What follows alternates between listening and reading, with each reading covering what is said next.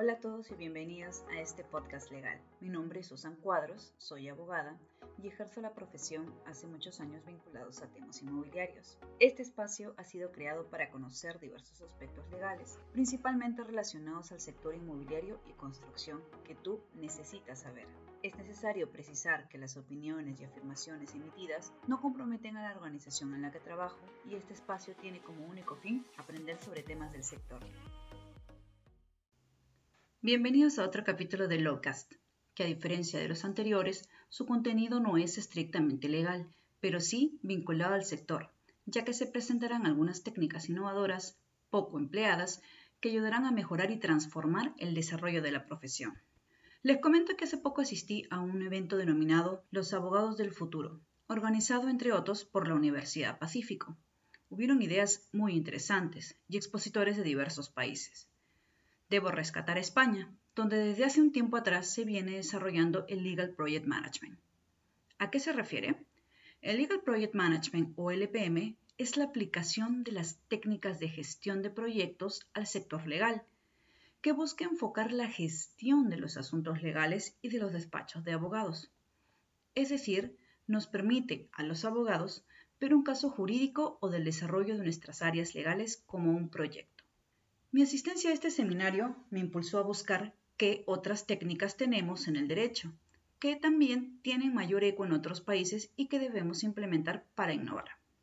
Como otras herramientas tenemos Legal Analytics y Legal Tech, que consisten, la primera, en emplear metodología y análisis de datos para procesar información, mejorar procesos, lo que conlleva a mayor eficiencia, administrar recursos y costos legales. Esto permite a los departamentos legales estandarizar procesos para ciertos asuntos, cuantificar y medir las actividades y los resultados. El empleo de esta herramienta, aún más desarrollada, podría permitir la predictibilidad de sentencias y mejorar una estrategia legal, sin que ello signifique reemplazar el razonamiento legal que llevamos a cabo. Aunque esta herramienta tiene poco desarrollo, se requiere de voluntad para implementarla y desarrollarla aún más. Por otro lado, y como su nombre lo propone, el Legal Tech busca transformar nuestra actividad jurídica a través de la tecnología, desde software hasta la inteligencia artificial. Podemos tener productos como asesoramiento legal online, automatización de documentos, análisis predictivo de casos, es decir, nuestros servicios y productos, como el contenido del presente podcast, migra a plataformas digitales y pueden ser ofrecidos mediante una startup legal. En buena cuenta, significa el uso de la tecnología como una herramienta para mejorar nuestros servicios legales. En Perú ha comenzado a despegar el interés por el Legal Tech, más aún en esta coyuntura, donde todo se ha digitalizado. ¿Se imaginan ustedes quizás un futuro no muy lejano el uso de la inteligencia artificial para la solución de procesos no contenciosos o aquellos procesos muy sencillos o predecibles de resolver? ¿Estamos cerca del uso de jueces robot? Ahora me centraré en otra herramienta que podemos emplear los abogados y no abogados. Es la técnica denominada Elevator Pitch o Elevator Speech, que apareció en los años 80, inicialmente en eventos de networking. ¿Y en qué consiste? Consiste en presentarse a uno mismo o a tu proyecto. Es un discurso de presentación rápida, podríamos decir express, para presentar proyectos de emprendimiento o desarrollar tu marca personal en el tiempo que dura el trayecto de un ascensor. El objetivo es definir, diferenciar y llamar la atención de tu interlocutor para concertar una entrevista o reunión o vender tu producto, es decir, generar una oportunidad de negocio o de empleo. ¿Cuáles son las pautas mínimas a tomar en cuenta con esta técnica? Primero, tener en claro qué deseamos comunicar. ¿Quieres conseguir una reunión para un empleo? Para un negocio, dar a conocer un blog, un canal de YouTube, un podcast. Segundo, ¿qué ofreces?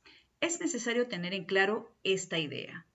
¿Quién eres? ¿Tu experiencia? ¿Qué ofreces y te diferencia de los demás? ¿Y cuál es tu marca? Las bondades del producto o servicio y por qué es útil. Podemos poner énfasis en aquello que deseamos resaltar. 3. Ser breve para explicar y transmitir la idea de negocio, para comunicar tu producto o servicio o qué necesidad resuelves y cómo aportas valor. 4. explicar qué te hace diferente de los demás y por qué apoyar tu proyecto y no otro. Preparar un discurso breve y fácil sin mucho tecnicismo será el punto 5. Si puedes ordenar tus ideas y escribirlas, mucho mejor. Y 6. Ensayar diferentes situaciones en las que te podrías encontrar y cómo comunicar el lenguaje. También es importante tener presente para quién preparamos el discurso. La idea del elevator pitch es buscar la atracción de tu público potencial. Previamente habrá que analizar quién es el cliente ideal o potencial. Esta comunicación debe transmitir un mensaje conciso, claro, directo y original. Muchos autores y especialistas coinciden que no debe exceder de dos minutos por lo que requiere una investigación a fondo del tema, prepararlo y saberlo de memoria. Al final de cuentas, realizar el ejercicio de forma constante. ¿Crees que causas impacto con lo que dices? ¿Estás preparado para comunicar tu idea o quién eres en dos minutos o menos? ¿Y cómo podemos aplicar esta técnica a los abogados? He sabido que nosotros en muchas ocasiones empleamos un lenguaje por demás complicado ¿Cómo lograr que nuestro cliente interno o externo nos entienda? Veamos.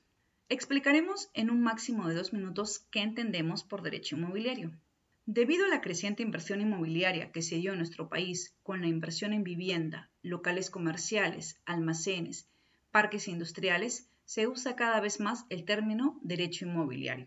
Podría decirse que esta rama del derecho es transversal, porque pasamos por el derecho civil, donde están los contratos, el derecho notarial y registral, donde se formalizan las operaciones, el derecho administrativo relacionado a los permisos y licencias, a los procedimientos municipales y otros que se requieren para la ejecución del proyecto inmobiliario.